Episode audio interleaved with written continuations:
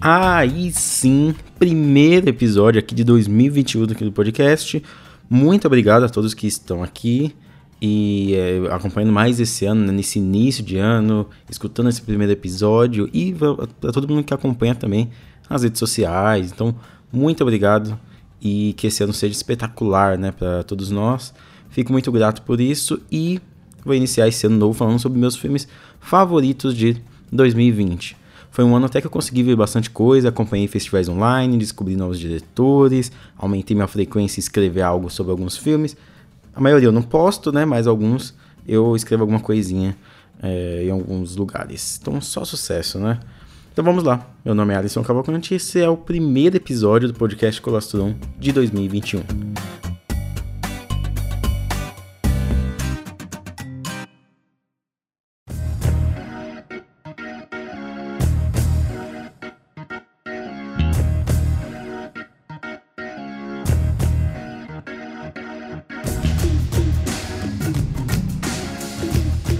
Mas antes, vamos às regras. É, primeiro, eu vou colocar aqui apenas filmes que lançaram no Brasil em 2020. Ou seja, você vai encontrar aqui alguns longas que estavam no Oscar, por exemplo. Até porque não daria, por exemplo, para eu colocar a maioria deles na lista de 2019, né? Porque eles eu não teria assistido e eu não conseguiria. Então eles ficariam ali no limbo. Segundo, também vou ter aqui filmes que eu vi em festivais, aqueles que de alguma forma eu tive acesso, sabe, de, de uma maneira legal. Portanto, se algum deles a, a estrear aqui no Brasil no ano 2021 agora, não entra na minha lista do final desse ano. Porque meio que se anula, né? Por exemplo, Another Round, né, do, Thomas Winterberg com o Matt Mikkelsen, ele não entraria no meu top 10 aí do ano de 2021, porque eu já assisti ele na Mostra de São Paulo desse ano. É, ter terceiro, tá tocando uma música aqui bem alta, eu não sei se tá saindo no som, então eu não sei se eu vou conseguir tirar na edição. Então me desculpem desde já, começado agora há pouco. Quarto, coloquei apenas longas metragens. Tem alguns curtas que eu até curti bastante, mas eu teria que assistir mais curtas e pesquisar mais para fazer até uma, uma, lista só de curtas. E quinto, não consegui ver todos os filmes lançados, né? Então tem gente aí que eu, que, que eu sigo, tem gente que eu ouço podcast também, que eu sigo no Instagram, ou então amigos próximos, que fizeram listas de melhores do ano e alguns filmes eu vi que se repetiam bastante e eu não consegui ver por tempo, né? Eu tenho que dividir aqui o tempo do podcast com o Instagram, com, com o trabalho, mesmo que eu trabalhe por fora. É, filmes como City Hall, por exemplo, uh, Transtorno Explosivo, The Farewell, Uma Vida Oculta, do Terrence Malick, Martin Eden, Uma Mulher Alta, O Lindo Dia na Vizinhança. Esses filmes, assim, eu não consegui ver, né? Às vezes por ordem de prioridade, mas é isso aí. Talvez eles pudessem entrar, né? Não é certeza que eles estariam na minha lista, mas porque eu vi, eu vi tanta gente falando bem e colocando nas listas melhores do ano, que talvez eles poderiam entrar na minha. Então vamos lá, eu fiz uma lista com quase 70 filmes desse ano, só que tá lá no meu Letterboxd. Se você quiser ver todos eles lá, é, vai lá. Porque aqui eu só peguei os 25 primeiros. Então, se você quiser ver o resto, tem filmes que bastante gente gostou, tipo Tenet, 1917, é, o próprio Another Round, Mank, tá tudo acima de, do, do 25 lugar. Lá também aqui do set de Chicago, né? Então, se você quiser ver todos, vai lá, beleza? Do 25 até o 11, eu vou fazer apenas um comentáriozinho pequeno, só pra situar o porquê que o filme tá aqui na minha lista. E do, do décimo até o primeiro, né? Meu top 10, aí eu faço um comentário um pouquinho maior, beleza? Então vamos começar. Em 25 lugar, eu coloquei O Homem Invisível, do Leigh Whannell. Não sei se eu falei o nome dele certo, mas é um filme que ele utiliza ali diversos recursos, né, do cinema de horror para catalisar aquele efeito do medo do vazio, né? Os enquadramentos desse filme é bem legal porque ele, ele, ele traz aquele enquadramento de filme de terror, só que como é um homem invisível, você não vê, então todos os ambientes vazios, locais vazios causam medo. Em 24, Babenco, Alguém Tem Que Ouvir o Coração e Dizer Parou, filme que eu acho meio esquisito esse nome, mas é um filme belíssimo da Bárbara Paz, meio que ressignifica ali os últimos dias do Babenco, misturando é, ele com as memórias de sua arte, seu, suas últimas indagações. É muito interessante, uma visão intimista, direta e bem bela, né? No início do filme, Babenco fala sobre poder de síntese e ela sintetiza muito bem, né? O filme tem apenas uma hora e dez, belíssimo. Em 23 o Agente Duplo, da Maite Alberti, filme chileno, que evoca ali uma aura neo-noir no seu início, mas logo a história desse documentário, né, sobre esse agente idoso infiltrado numa casa de repouso dá espaço para discussões sobre a idade, sobre afeto, carinho, e é incrível e, e, em certos momentos comovente. Em 22º, Sibéria, do Abel Ferrara, contando ali com uma interpretação magistral do, do Willem Dafoe, é, é um homem que é um filme que coloca esse homem em confronto com suas memórias, né, com seus passados, suas cicatrizes, incorporando tudo isso mesmo, é, toda aquela confusão mental dele na, nos próprios cenários por onde ele passa, meio que o homem versus seu subconsciente. Em 21 Despertar de Fanny Lai, do Thomas Clay, que ele utiliza ali uma fazenda rodeada por uma névoa praticamente separando aquele local do mundo, para discutir o choque cultural que ocorreu na Europa lá no século XVII. É um filme que utiliza a personagem principal como um representante de um povo, né, em uma evolução cultural e intelectual. Em vigésimo, Mosquito, do João Nuno Pinto, filme português que mostra um soldado de 17 anos, patriota ali, entrando em um conflito com suas próprias convicções após testemunhar os horrores da guerra em Moçambique ali durante a Primeira Guerra Mundial, né? Ele foi enviado para Moçambique. Vemos aqui um personagem em transição por causa do choque que ele recebe. Em 19, Para Sama, um documentário feito por uma mãe que também serve como uma espécie de pedido de desculpas e explicações para a sua filha que foi criada ali em Alepo, né? Nesse filme, nesse filme a gente vai entendendo essa juventude que continuou naquela cidade, escolheu lutar, resistir contra o governo ali autoritário, é, seguindo suas convicções. Claro, eles também estavam meio que sitiados ali, né? Eles estavam naquela cidade e estavam cercados por esse governo. É um, um filme pesado, intenso, repleto de afeto também. Em 18º, Borat 2, a, a, a fita de cinema seguinte, né? ácido, engraçado, eficiente no que quer dizer, o Sacha Baron Cohen revive esse personagem para tirar sarro do novo rosto dos Estados Unidos governado aí pelo Donald Trump. Maria Bakalova rouba a cena e se torna aí um dos pontos altos do filme para mim. Em 17, A Vastidão da Noite, do Andrew Patterson, um sci-fi que encontra ali na sua simplicidade, né, recursos para explorar essa história da maneira mais cativante que ele consegue ali. As cenas muito bem montadas, as cenas também que investem bastante na nossa atenção e traz ali uma história com um plano de fundo crítico e político também. 16, o caso Richard Jewell, do Clint Eastwood. Bem interessante esse filme vindo do Clint, porque é sobre a desconstrução de um patriotismo exacerbado, né? É um filme revoltante com um protagonista lotado de camadas que se vê confrontado ali pelos seus próprios sentimentos, pelo país e pelas instituições. Uma atuação brilhante do Paul Walter Hauser. 15 Cabeça de Negro, do Del Cardoso, um, um filme sobre uma juventude em constante movimento de mudança do status quo e jovens ali que lutam pela liberdade, igualdade e inclusão, usando a escola como um ambiente ali de tensão e de mudança. O Del, às vezes, ele parece um pouco didático, mas tudo é compensado pela construção até o clímax, que é arrebatador. Em 14, em 14, é, Adoráveis Mulheres, da Greta Gerwig, filmaço sobre quatro irmãs ali buscando seu lugar no mundo e a emancipação, né, de, do, do que tentam destinar a elas. A Saoirse Ronan e a Florence Pugh arrebentam, elas roubam a cena mesmo. O roteiro e a direção da Greta são excelentes, traz aquele ar gostoso pro filme, sabe? Aquele filme que você se sente bem assistindo. Ela merecia muito mais o Oscar de roteiro adaptado, por exemplo, do que o Taika Waititi.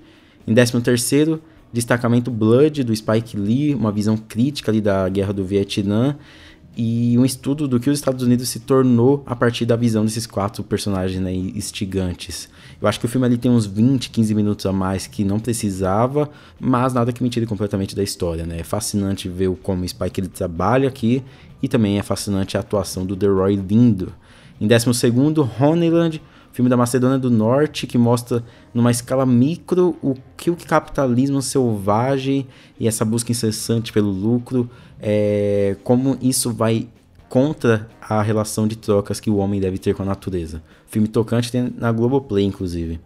Em 11, Soul, do Pete Doctor, novo filme da Pixar, um visual maravilhoso e um bom tratamento ali nas questões da vida, mostrando antes o depois da nossa vida aqui no planeta Terra, e mas sempre valorizando os momentos, né? Até o visual aqui na, no, no nosso mundo é mais é, rebuscado, né? Tem muito mais detalhes, é muito incrível, um filme realmente lindo. Então agora vamos para o top 10.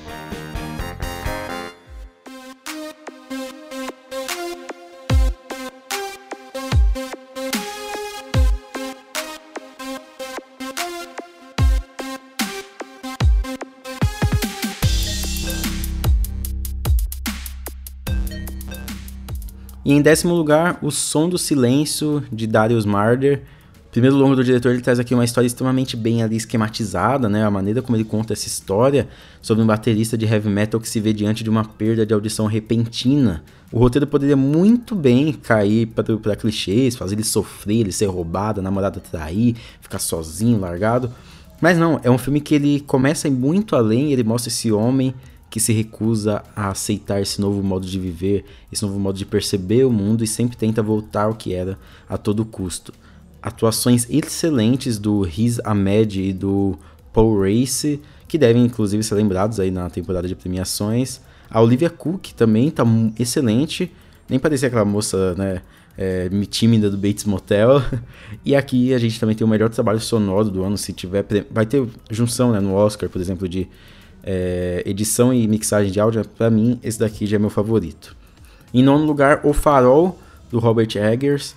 Um trabalho de ambientação maravilhoso, assim, desde a trilha aterrorizante, que eu, que eu acho muito boa, até a maneira como aquele farol, até a névoa e os sons angustiantes daquelas ondas refletem na loucura dos personagens. Temos aqui uma história com elementos fantásticos que se unem perfeitamente àquele ambiente que muitas vezes busca né, ser algo mais cru, mais real. É, ótimas atuações do Robert Pattinson, do William Defoe, uma direção precisa, uma, muito bem montado, uma direção de fotografia que passa todo aquele desespero, angústia, né, claustrofobia daquele farol. Um filme para ver, rever e sempre descobrir novas coisas.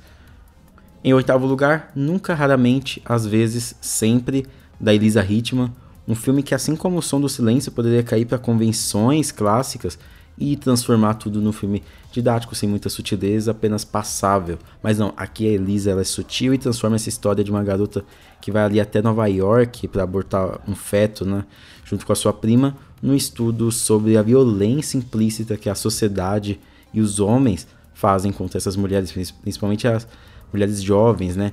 A Elisa, ela filma alguns planos bem. Eu já falei, né, da sutileza, mas são planos bem simples, passam ali rápido, mas são coisas que ficam marcadas na nossa cabeça. Um filme que sabe o que quer mostrar, sabe as informações que ele quer dar pro telespectador e conta ali com atuações introspectivas mais espetaculares. A cena que dá nome a esse longa, né, nunca, raramente, às vezes, sempre, é um, talvez uma das melhores cenas mais bem dirigidas do ano. Memorável. Em sétimo lugar, agora vou ser um pouco polêmico, Estou Pensando em Acabar com Tudo, do Charlie Kaufman.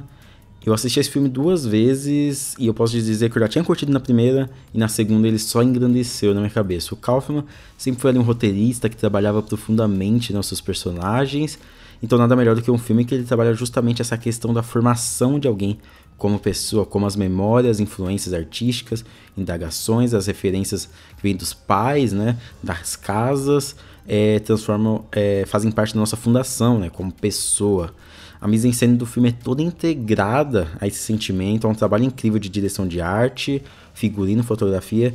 A parte que eles estão dentro da casa dos pais, né, do, do protagonista, do, do namorado, né, da protagonista, é excelente. O filme ele me perde um pouco depois ali dessa parte, mas logo ele me recupera no final, que condensa todo esse sentimento que dá nome ao longa. Ele transforma ele numa experiência cativante. Eu sei que é divisível, mas eu gosto muito do que vi. Tô num grupo aí que acha excelente. em sexto lugar, e aqui a partir do sexto, tem dois filmes é, escritos por mulheres, não preciso melhorar, mas são filmes de países diferentes. São seis países diferentes aqui, ficando no meu top 6. Então isso eu achei legal. E em sexto lugar, Dias do Tsai Ming Liang, filme aí do Taiwan. É, eu vi na Mostra de São Paulo e é um, um longa bem introspectivo sobre o sentimento de duas pessoas unidas pela solidão que elas compartilham. Desde os planos mais fechados até os planos mais abertos, o Tsai ele consegue né, evidenciar toda aquela angústia daqueles dois protagonistas, aquela dor e por eles estarem presos né, nessas, nessas rotinas solitárias e monótonas. Além disso, o diretor também sabe fazer muito bem nos encontros. Os encontros são lotados de força nos compartilhamentos daqueles pequenos momentos, pequenas coisas, pequenos gestos. É um filme que tem sua maior força nos detalhes, nos simples gestos, nos enquadramentos. Sensacional do início ao fim. Em quinto lugar, Sertânia, do Geraldo Sarno.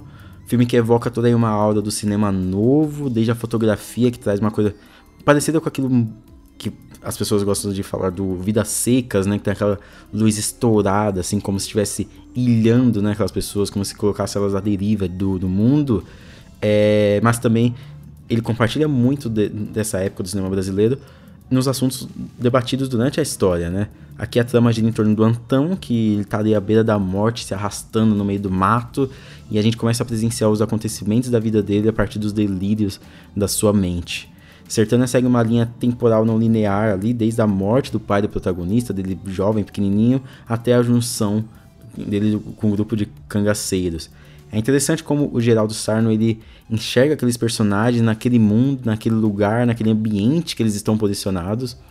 E durante o frenesi, inclusive, ele assume até às vezes uma linguagem metalinguística, mostrar até a equipe gravando né, o, filme. Tem uma trilha sonora hipnotizante e é uma experiência que é arrebatadora. Para mim, é o melhor filme nacional do ano.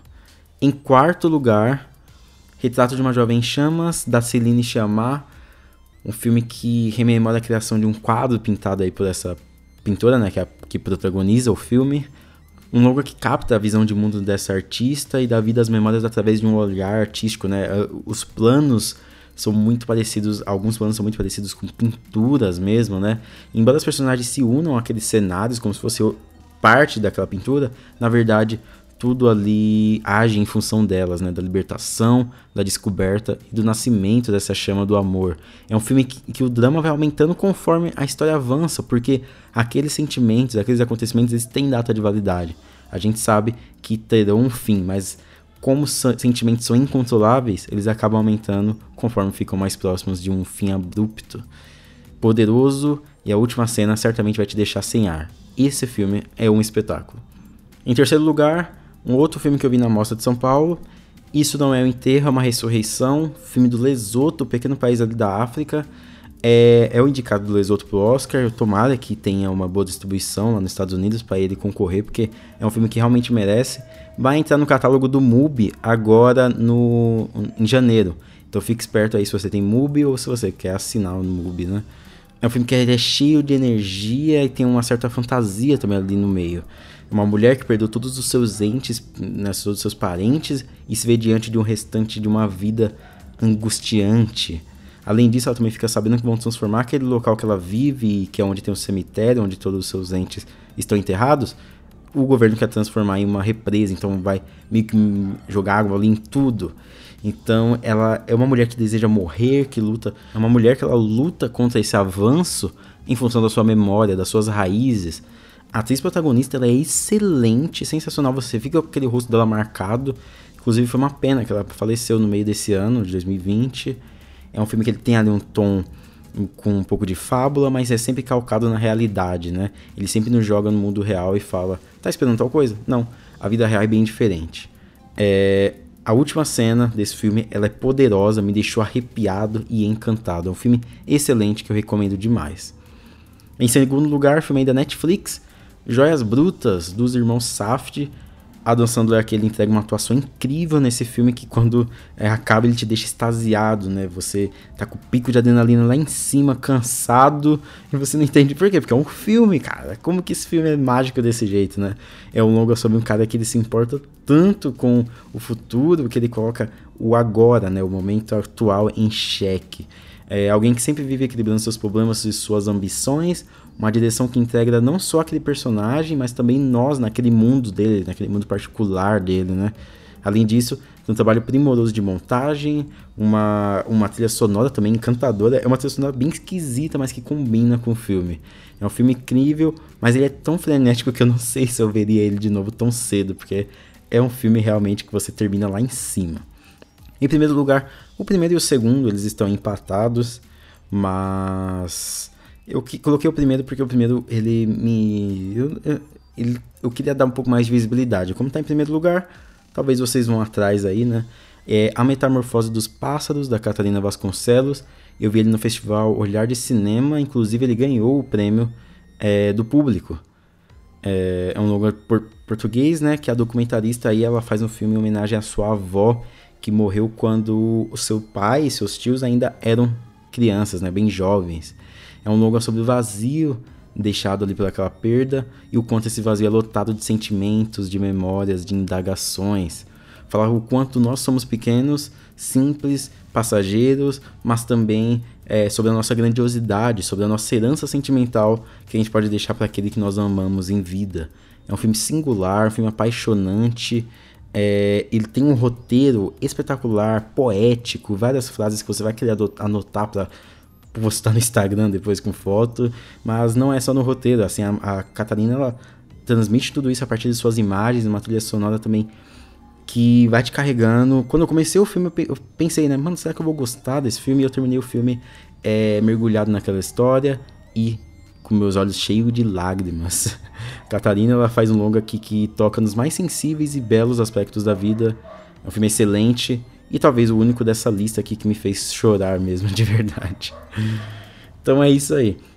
Então meu top 10 foi em décimo lugar O Som do Silêncio, em nono O Farol, em oitavo Nunca, Raramente, Às vezes Sempre, em sétimo Estou Pensando em Acabar com Tudo, em sexto Dias, em quinto Sertânia, em quarto Retrato de uma Jovem Chamas, em terceiro Isso Não É um Enterro, Uma Ressurreição, em segundo Joias Brutas e em primeiro A Metamorfose dos Pássaros.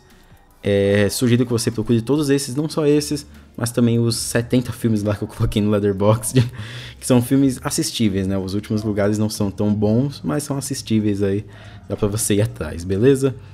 Mas é isso aí, muito obrigado, que a gente continue junto até o final desse ano, que vocês continuem gostando aqui do, do podcast. É isso aí, vai lá no Leatherbox, me segue lá e vê minha lista. Também compartilha o que, que você achou, vai lá no Twitter, lá no, no Instagram me segue e fala, ó, oh, gostei desse filme, gostei daquele filme, gostei de tal coisa, beleza? Fala lá quais são os seus favoritos. Então, muito obrigado, se cuide na vida e até mais.